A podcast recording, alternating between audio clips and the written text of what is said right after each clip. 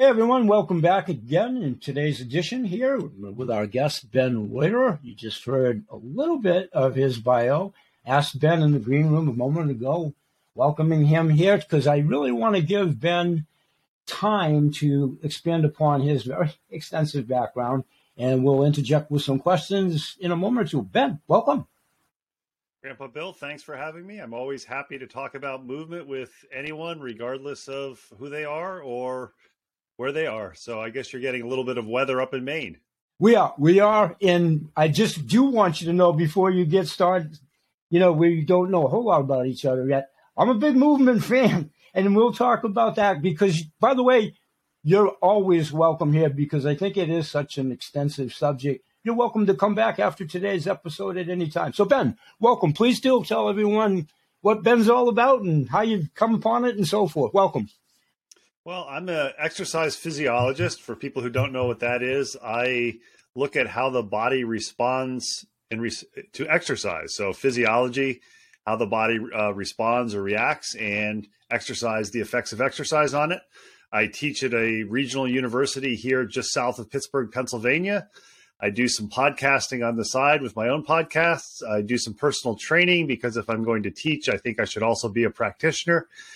And I promote the ethos that movement is a lifestyle, not just an activity, not to downplay the importance of workouts and organized exercise. But I suspect most people who are active like yourself would agree that it's more than just working out and sometimes just moving or many cases exercising and moving are an important part of enhancing our quality of life. I agree. I agree. Now, trying to catch up in the crash course, all apologies of your background and so forth. I did go through and I would love to hear about your dogs and how they do get incorporated in. I, I saw, I think it might be one of your most recent blogs, perhaps, when you were on a bike out in the woods on a path. Well, we do. We have two. Oh, podcasts. was that an older? Oh, was that an no, older? No, that that was pretty current. We we do one podcast that is mostly interviews with other exercise professionals, Okay, that's the one, one, I must have come across. No, okay, the one you Continue. probably came across is FitLab PGH or Fitness Lab Pittsburgh. Okay. Believe it or not, the lab was not directed at Labrador Retrievers, which is the type of dog I have. That would have been a great do, play on words. That would have been. It would have been, and, and, the icon for it just happens to be a Labrador. But gotcha, gotcha. What we do with that, in addition to uh, some video interviews and some audio interviews, the most important part of it to promote exercise is, or to promote movement. I keep every time I say exercise, I correct myself. Uh, is we do three times a week. We do movement tip, lifestyle hack, one minute videos, just little simple things. And every Friday, we do a learn from the labs or a lab lessons where you can learn about movement from the dogs. So if you saw me on the bike talking, it was probably one of our Monday, Wednesday, Friday things. Gotcha. Gotcha. I follow along. Those were excellent, by the way. No smoke. Those were those were excellent. I enjoyed them thoroughly, and I'm going to go back and revisit them because I did breeze through it quickly. But that was excellent.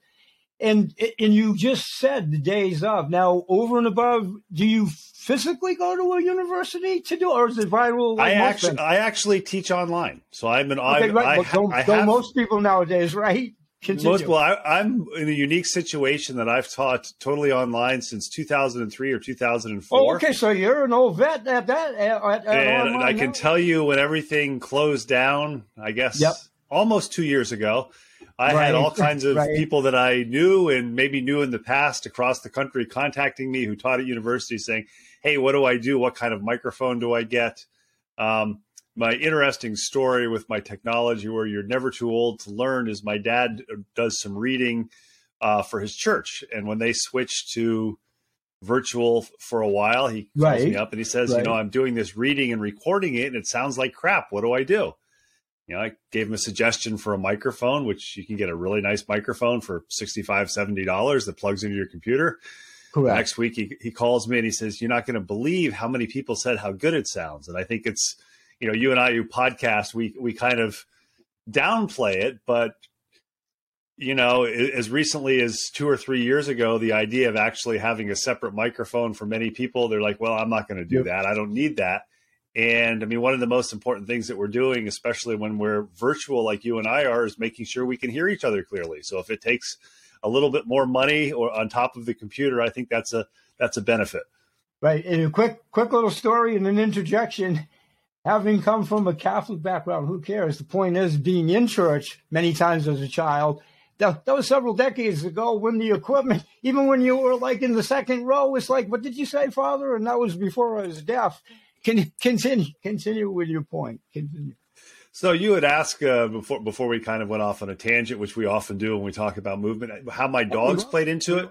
Yes, continue. So I I have been a lifetime mover, but where I started to realize that movement is a lifestyle, not just an activity. Uh, two things happened kind of simultaneously, starting around 2013, 2014. So the first thing was I developed a number of, uh, or a single eye problem where my retina kept detaching. This was something they told me when I was seven, eight years old. At some point, your retina is going to detach, and you'll know when it is because there'll be a black wow. sheet that goes across part of it. Right. And about 2013, I hit the lottery. It's it's an eye that's extremely nearsighted. And so what happened is over the course of the next four, four and a half years, I had nine surgeries and over 15 procedures because it kept detaching in different places. Uh, so it turned into a physics problem. And I quickly realized that what I took for granted to just be able to go out and run, and bike, and hike whenever I wanted wasn't something that was for granted because I was fortunate that my retinal surgeon was a biker himself and he would I won't say negotiate, but he would say, okay, you know, you can go for a walk, but I don't want you to ride your mountain bike because of the jouncing, or I don't want you to go out on the road because if you get hit by a car or go in the ditch, you're going to. In all, would, in all due respect, it was like, oh, doc, you just cut my left arm off. well, funny thing, funny thing is, I said, what are the two things I, I, can't do? He said, you can't do any mixed martial arts, and I don't want you sky, skydiving. So suddenly I had an urge to do both of those. Right, exactly. I get it. I get it. I get it. And in 2015, in the middle of this, one of my Labradors, who uh, since has been put down because of uh, complications from it, developed idiopathic epilepsy. So by the time she died, she was on eight or nine medicines, uh, which yeah. kind of sometimes worked, sometimes didn't. Uh, but she had a neurologist, and as soon as she was diagnosed, I said, you know, what can she do? And the neurologist said she can do whatever she wants to do. Uh, so about six months later, she's in for a checkup, and the neurologist says, "I don't know what you're doing with this dog, but keep doing it. With the medication she's on, she should be much more lethargic. She should have a much more rapid heart rate. She just shouldn't be like this. She's happy-go-lucky. So whatever you're doing, keep doing it."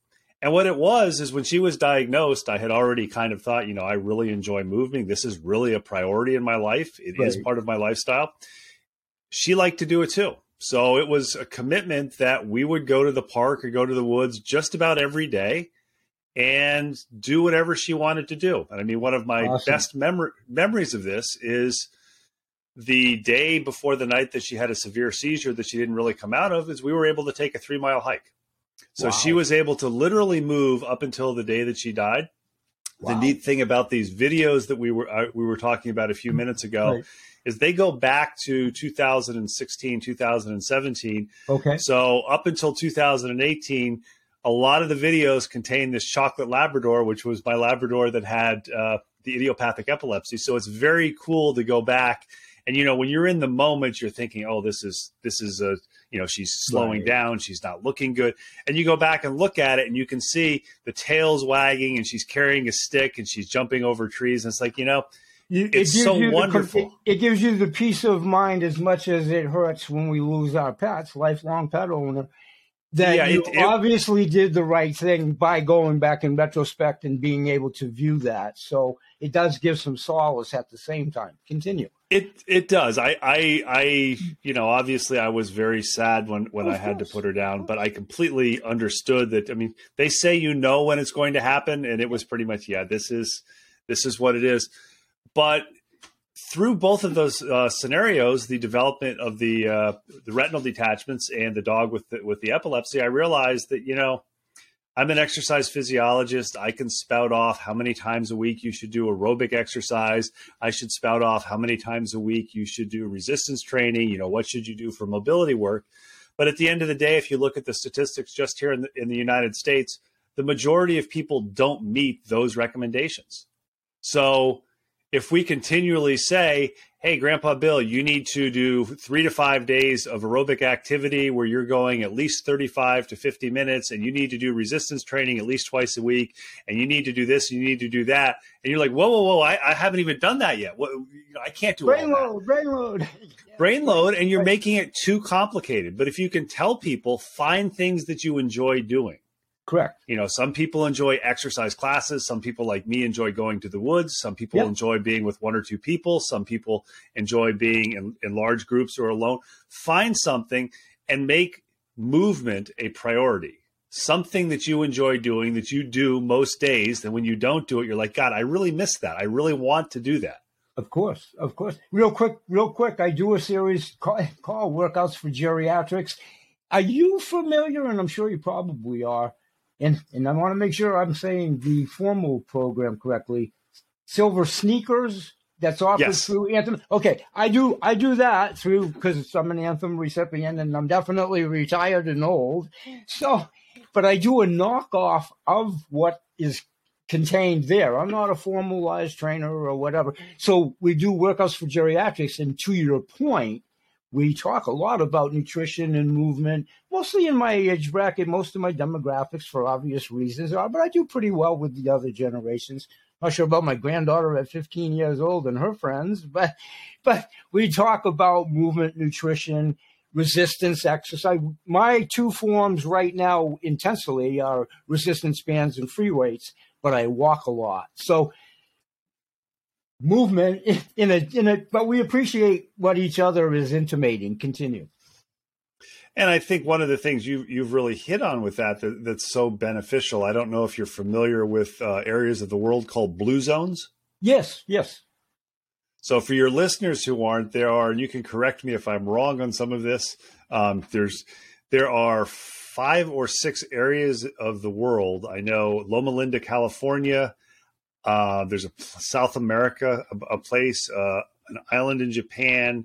There's at least one place in Europe, and I know I'm missing a couple of places, but these well, you know are what? with my brain with my brain fog. You did really well, and I know those are correct, and I'll be darned if I could tell you the other one. So yeah, but yeah, no, I am familiar. I am. Continue. And, and, what what we know when we look when we look at these areas, the demographics, people live to be significantly older than other parts of the country. Correct. And Correct. they they appear to be, from everything that, that, we're able to see with studying, they appear to be much more robust. Absolutely. So scientists and researchers have started to look and say, well, what makes these areas different? You know, why are people here generally living longer and more active lives right. than in other parts of the world? Because some of these areas are not as socioeconomically developed. Some Correct. of these areas are not as developed with an infrastructure. And they found there's a number of things. First of all, they stay active. Notice I said active. They're not exercising per se, or they may not be. They may be gardening, they may be hiking, they may be Absolutely. walking, Absolutely. they may be doing various other things. I mean, I know one of the things that's very cool when you, if you've ever been to San Francisco and you go out for a walk or run in the early morning, you can see some uh, older Japanese people doing Tai Chi in the parks. Uh, obviously, so, Japanese, they, they would do it in any park, any street, and anywhere. They they are religious, obviously, with that. And I so we know. We, I'm sorry. Go ahead. So we know we, we know that the, the people in these so-called blue zones, and Google right. is our friend, you can find far more information than I'm giving, are Absolutely. generally more active than the typical person. Absolutely we know they have a tendency to eat more foods that are less processed, more whole Absolutely. grains, more healthy fats, more fruits and vegetables. Um, this is why know, they live. This is why they live in some cases to break the century mark, but they ex- live a exactly. long time. Continue, continue. You know, they they uh, another thing that the, the researchers have found with them, they have a purpose in life. Absolutely. So in general, so many people I, I think of a story of uh, my dad told me a few months ago somebody who was 69 which is not that old it isn't because like, it isn't because I'm going to be 69 in eight weeks. He, your dad's absolutely correct. I'm teasing. Go ahead. but his comment was, and my dad's uh, 87 or 88. He, his, he was uh, really saddened and disturbed because the guy said to him, "It's like, yeah, you know, if I die um, tomorrow, I'm okay with that because there's really nothing I'm looking for- forward to." So if you have there a you purpose, whether it's you want to go and spend time with your granddaughter, whether you want to see her graduate from high school, graduate from college, have great grandchildren, you know that's a that's a purpose, Absolutely. and that's something to uh, you can look at as purpose as being the world doesn't revolve around you, which you and I at our age probably or hopefully recognize. Um, your granddaughter is probably just getting to the point where it's like, oh, it doesn't revolve around me. And you mentioned yes. you have cats, yes, and they do. And, your, and they do. Yep. Your, your cats are still convinced that the world does revolve around them, and we by by giving them the attention that you give them, obviously the world does revolve around. Them. They they are next up, so to speak, right? Generation, exactly. the next go around, but continue, absolutely, continue. So they they eat differently than the majority of people. They stay active. They have they have a purpose and there's a sense of community. They, they interact with one another. They don't. Absolutely. They don't just. Again, that has to do with the sense of purpose. So by studying these people, well, I say these people by studying the people who live in these various blue zones, those are the things that we've learned so far. And if you think of the typical person, and for your listeners, just uh, think of the 10 or 15 people that you interact with most in the day most of us don't eat as well as we should. I'm not going to say certain foods are good, certain foods are bad, but right. we know the less processed the food is. You've heard people talk about shopping the perimeter of the grocery store. Um, you you know that if you choose to eat uh, meat, you know grass fed beef is better for you than factory farm beef. Um, we know that there's nothing wrong with having sweets. There's nothing wrong with having ice cream. Not at all. In moderation. Moderation, moderation absolutely. Absolutely. And the interesting thing here in the US, if you talk to any of your friends from Europe or people that you meet who come from Europe or even Australia Correct. and say, well, you know, what's your first impression of the US? they say the portions of the food are so big and you guys eat and you guys eat so much go ahead go ahead yeah continue. yeah so there there's that we we know that so part of making movement as a lifestyle is you understand that you can have an effect on how you feel based on what you eat or what you put in the body. Yeah, by no means by no means am I saying everybody needs to start eating greens and handfuls of nuts. For some people that may be the choice. But we need right. to be aware. Right. And, and, a great example of this is I drink alcohol in moderation. When I say moderation, a heavy drinking night for me is two glasses of wine. That's a heavy drinking night for me. Yep. You know, um, and I, I'm sorry, go ahead, Ben. And then I wanted to interject, but go ahead. And one of the things I do, because deep down inside, I'm I'm a data geek and I and I'm a tech, te- technology geek, is I wear right. an Oura ring which tracks your sleep. And yours, I know yours is different. Yours is different, but mine's an electromagnetic chip. Go ahead, continue. Continue. So one of the things I, I have noticed by tracking tracking this is my sleep is affected if I have more than two glasses of wine. If I have more than two glasses of wine, I know right. I'm not going to sleep as long or as I sleep as well. Correct. I also know even if I have one glass of wine, if I have it after six o'clock at night, it's going to affect my sleep. Absolutely. I've actually got an N of two because one of the uh, clients that I personal train has an Oura ring, and and he's noticed this too. Similarly, when you talk about movement as a lifestyle, I've noticed over the past uh, four or five months that if I start to do a little bit of mobility before I go to bed, correct. I don't care if you call it yoga. I don't care if you call it tai chi. Yep what I do is I do some some uh, thoracic mobility work, some hip mobility right. work, some lumbar mobility work. If I do 10 to 15 minutes of this, very unstrenuous, what I find is I sleep about 15 to 20 minutes more. Yep. I fall asleep faster. You don't have to count sheep. You don't have to count sheep to go to sleep. I don't have to. Ca- I don't have to count sheep. Now the bad thing is it's reduced the amount of reading that I do before I correct, go to bed. But, correct. There's, there's trade offs. There's trade offs. There, there's trade offs. So you know, I I, recog- I recognize this. So I think one of the things when I mentioned a few minutes ago is many of us don't meet the minimal movement requirements, and we get overwhelmed by saying you need to do this. Start being aware of things like right. Are, are if you want to move, correct, and you make out this plan. We're doing this interview in early January. How many people make New Year's resolutions, and by the end of January they're gone?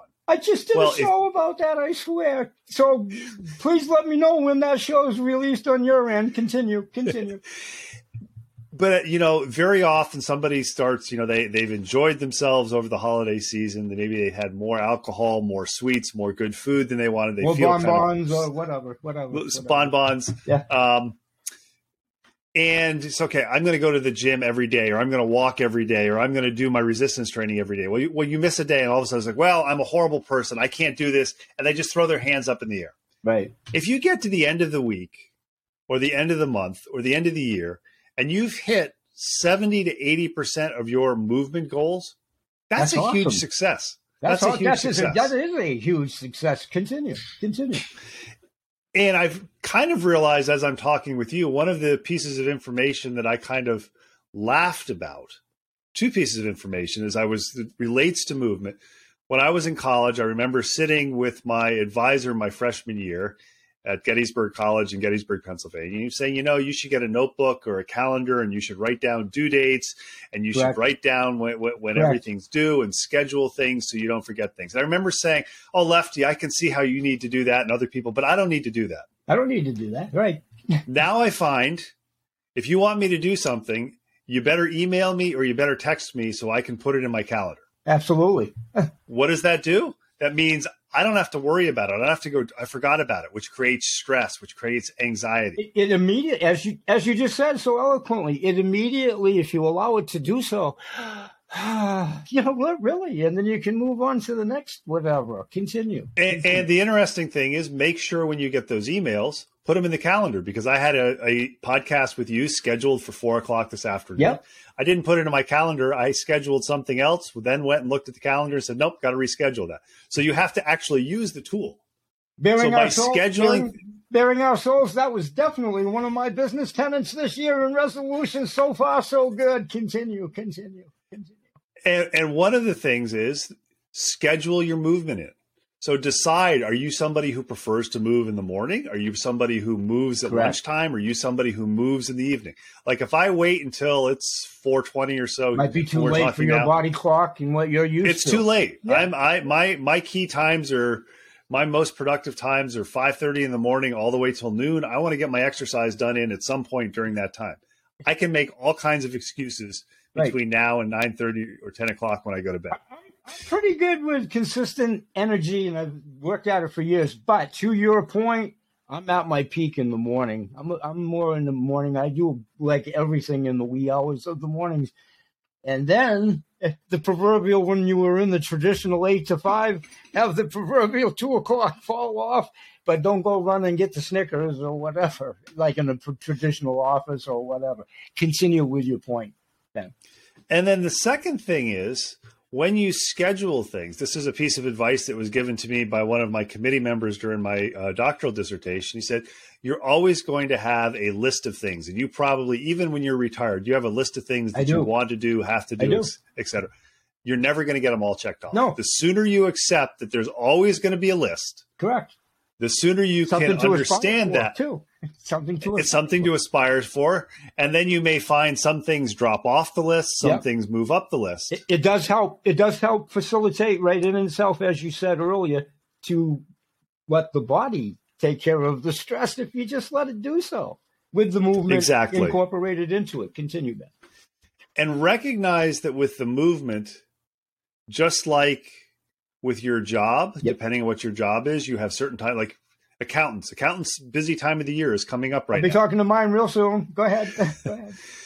but recognize that your movement may have certain periods of time where you're able to move more, certain periods of time where other areas of your life take responsibility. Correct. So figure out what's the baseline amount of movement that helps give you eustress or good stress that helps ma- helps you manage other things that cause bad stress in your life. For me, an ideal perfect day versus the minimal amount that I want. An ideal perfect day for me is I'd like to go an hour and a half plus with my dogs in the woods.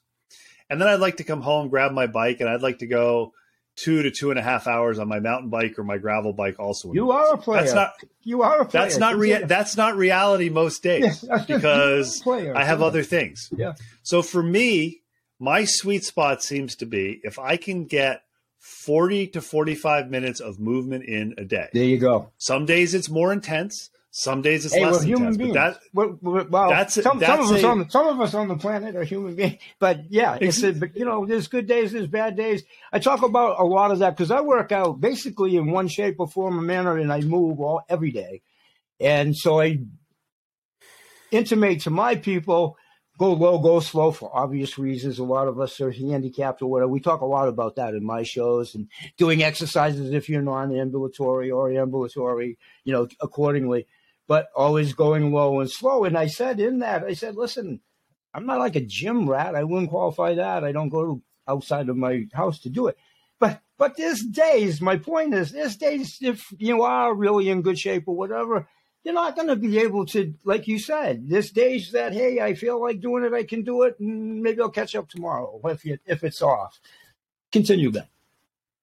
Yeah, and, along those lines, this is something about learning and listening to people. I know when I go to professional conferences, I'm going to be busy all day with professional things. Would would not be unusual from eight o'clock in the morning till eight or nine at night with meetings and social obligations. Stamina. You've got the built-in stamina. Got the built-in stamina, but what I have to do is I found it's like, look, I get my butt up in the morning and I go walk around the city. Yep. So I can get 45 minutes to an hour of walking in I can sure. kind of down regulate, not have to think and have sure. all this noise around me. For sure. And I feel better and I'm more productive throughout the day. Noise pollution, good... noise pollution, in my humble opinion, yes, that causes all kinds of different variables. Noise pollution, we all need to get our escape however we do that. Take a nature walk, ride a bike, climb a mountain. Like to your point, just move and get back away from the noise. Continue, Ben. Continue. And I think one of the key things that people need to think about with movement when they say, "Well, you know, I I'll, I'll do it later," is what we're doing, or it can be, what it can be. I'll, I'll do it tomorrow. Be. I'll do it tomorrow. Go ahead. What we're doing today, what we're doing tomorrow, is going to have an influence on us next week, next week month, next year, and so on next, and so on. next decade. Yep. Because all of us are going to die someday. Yeah. But all of us would prefer to have the longest possible health span to Absolutely. go along with their lifespan. Absolutely. So health span is how long are you healthy, able to do the things that you want to do, Absolutely. live your life, not just be alive. It, and can unfortunately, I one quick thing? And the other thing is, sure. is my driving force is, and hey, things happen in life and all of that kind of stuff.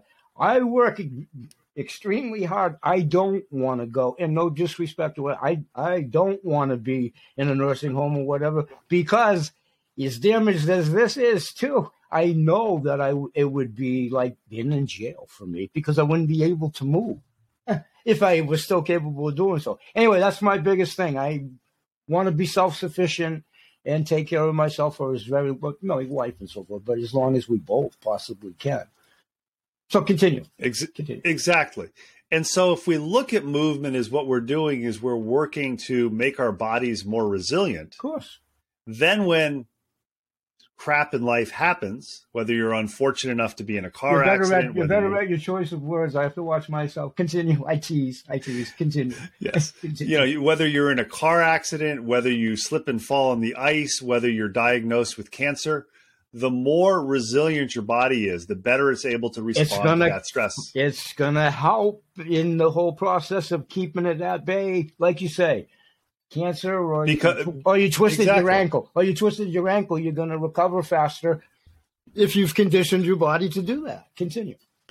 Exactly. So what you're doing is you want to make yourself as resilient as possible so that when the things that you can't control occur you're better able to manage you're better so everything defense, that we, you're better defensed against the unforeseen or what have you yeah. Exactly. People talk people talk about, "Oh, I'm so stressed." Well, stress always exists. Stress exists even after you retire. And if you get as as you well know, and if you get in in it's listen, it's a tough game out there. It's, we're not castigating anybody, but you can self-perpetuate it you know, geez, I'm so stressed. And then you become really super stressed. And then, like, if someone drops a pencil or something, it's a really crazy example. You're stressed over that because you're so stressed, if that makes any sense. Continue.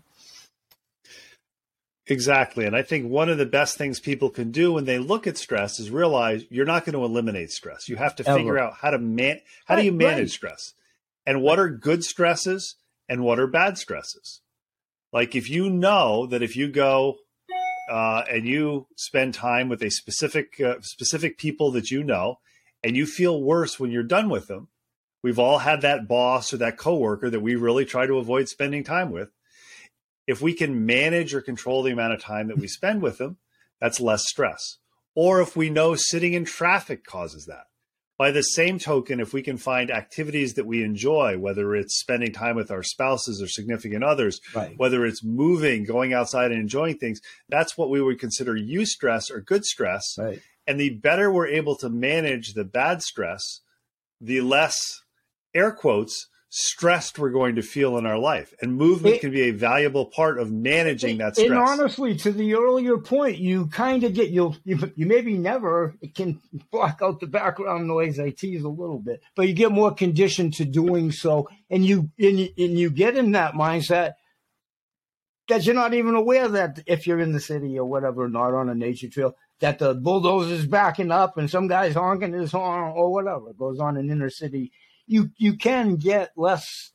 I, I wouldn't say you'll ever get impervious to it in a city, in a city, but you can get more conditioned. Like, yeah, it's like Groundhog Day. It's like, yeah, that's that old broken down bus again. The movie Groundhog Day. Continue, continue. And at some level, people realized this before I did for me, because when I went to graduate school, my mentor told my advisor, he said, Hey, if Ben's ever a jerk to deal with, send him out to go exercise, to go for a bike ride or for a run, because he's a lot easier to, to deal with when he's had his movement. Yeah, make uh, sure, he, when make sure he rides a couple miles. Will you do me a favor? I'm teasing. I'm teasing. I'm teasing. Continue. And I've I've interviewed people who've said, you know, it's it's a non-negotiable that I get a certain amount of activity or movement in a day. It may be hey, different know, depending what, what, it is. Need, and I mean, what's wrong with being vigilant about taking care of yourself and trying to be healthy so you can deal with it all? It's a good cycle to get into. Sometimes it's a hard cycle to segue in, but it's a good cycle to get into. Continue, Ben. And by the way, I know we talked in the green room. Let me just chat. How long have we been here? Are you good for another 15, 20 minutes? Sure. Yeah, okay. So continue because I want to make sure you get everything. And Ben and I agreed that schedules, you know, if it's a few months down the road, weeks or whatever, Ben has an open invite to come back at any time. And if we don't get everything in today, we'll do it again. So continue, Ben. Go ahead. Thank you. So what we can, what we can think about with movement, I think you hit you hit it on the point. It's very difficult if you're not a mover to get into it. Yep.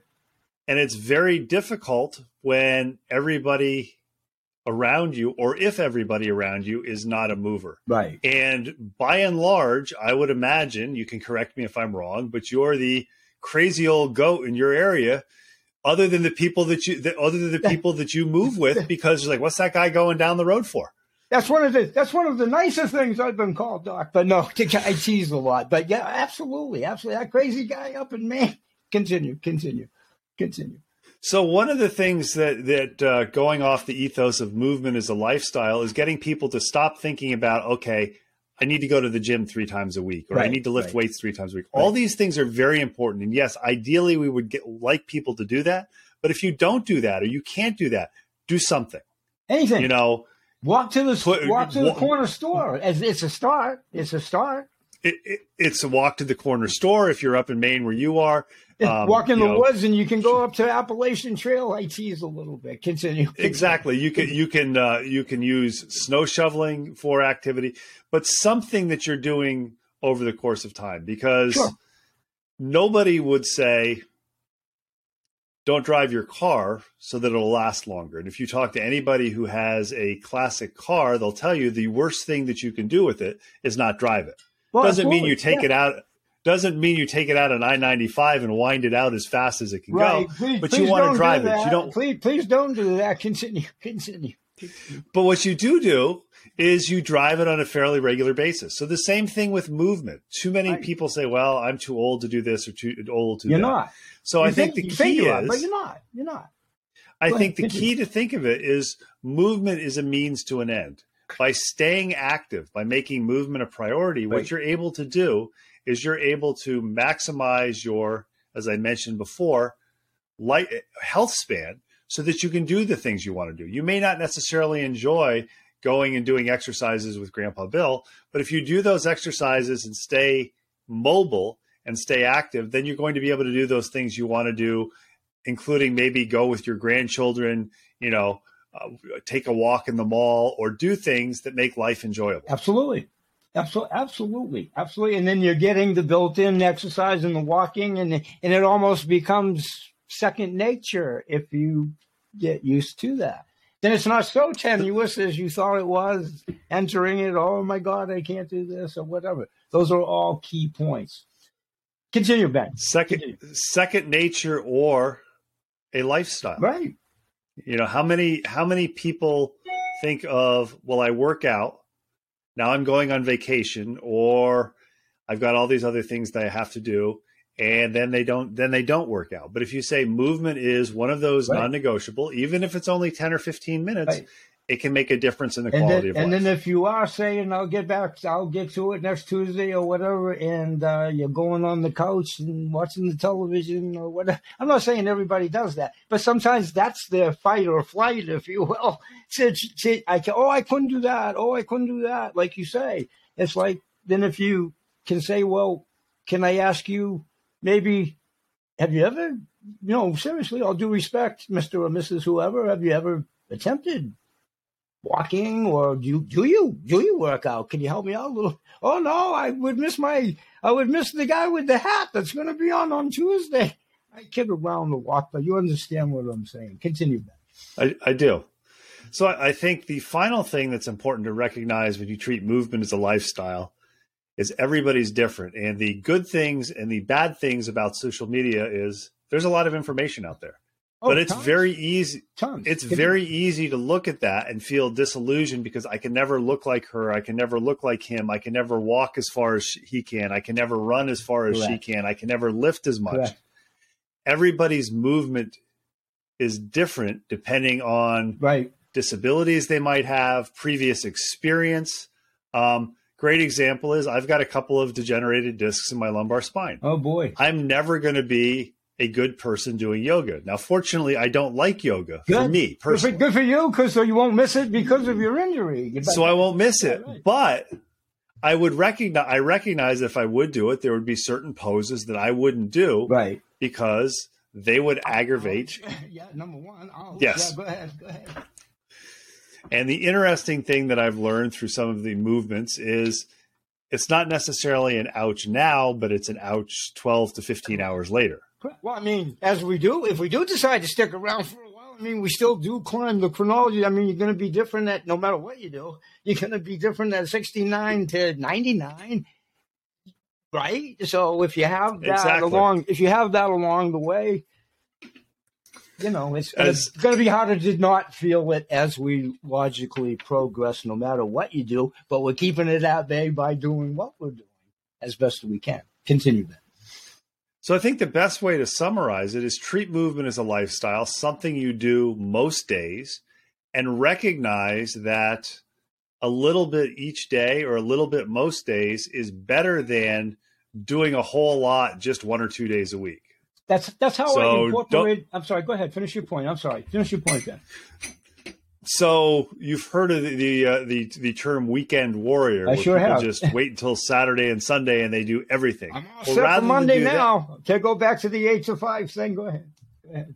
So rather than doing that, think about doing smaller amounts of movement throughout the week, it's and then you consistent. may find when Friday more, and Saturday roll around, you can do more. Absolutely, absolutely. And the little things, Ben, and I'm gonna I'm gonna let us go in a second because again, I want you back whenever, and we'll pick it up. But the little things, maybe for all of us to think about whatever environment you might work in or whatever. If it's an office environment, the little steps, pun intended, in both connotations of the word. If you take the stairs if there is an elevator. Uh, just those little things, just those little things. And then, like you say, if you think about that and you're doing it eight to five, how many times a week you got to go see Sally in accounting or whatever. That's a lot of steps if you do it with reg, and then you start to become cognizant of it. That's a great way that you are exercising, and you might not even sort of be cognizant of it, if that makes any sense. Continue, Ben. Exactly. I think that hits it. Little little steps, pun intended. Yeah. Movement on a regular basis, and recognize you're doing it not only for yep. now, but you're doing it for a year from now, yep. a decade from now, or for some people, right. half a century from now. Listen, as you well know, when we will close out the blue zone people or what, they, they certainly proved that point. Many of them are still like they were and when they were in their 40s and they're in their 90s or whatever now, Siri, as you well know. Okay, Ben, exactly. is there anything that we might have left out before we say goodbye today? I want to make sure you got everything in in this episode. I think we got some good information for movement as I a lifestyle. So. If your if your guests want to see Labradors in the woods, if they uh, search for Fitness Lab Pittsburgh, they'll be able to find a yep. large number of one minute videos watching Labradors frolic while we talk about movement. I'll be watching them again tonight. Like I said, I'm a little bit tardy in catching up, but the bike path one alone intrigues me enough that I'll be doing doing it tonight. And did you want to share your social media or anything like that, just to give it a broader scope of you know your availability? Sure. The easy, the easiest way. It's like we we talk about movement and, and exercise being complicated. The easiest way is if you use Google and you search F I T L A B P G H. It's going to pull up every single uh, social social media link, whether you're an Instagram person, a Facebook person, a Twitter person, a YouTube person. I'd say probably the best place to go is YouTube if you're a video person because you'll be able to get all of the videos on our channel. But F I T L A B P G H. Got it. Perfect. Ben, thank you so much for being here today. Thank I, you. I, I, always enjoy talking about movement. I really appreciate it, and we we will see each other again whenever life allows us to do so. Thanks, Ben, and I'll get you a copy of this after post production and send it out to you. I'll talk to you behind the scenes. Thank you so much for being awesome. here. Have a good day. Thanks, Ben.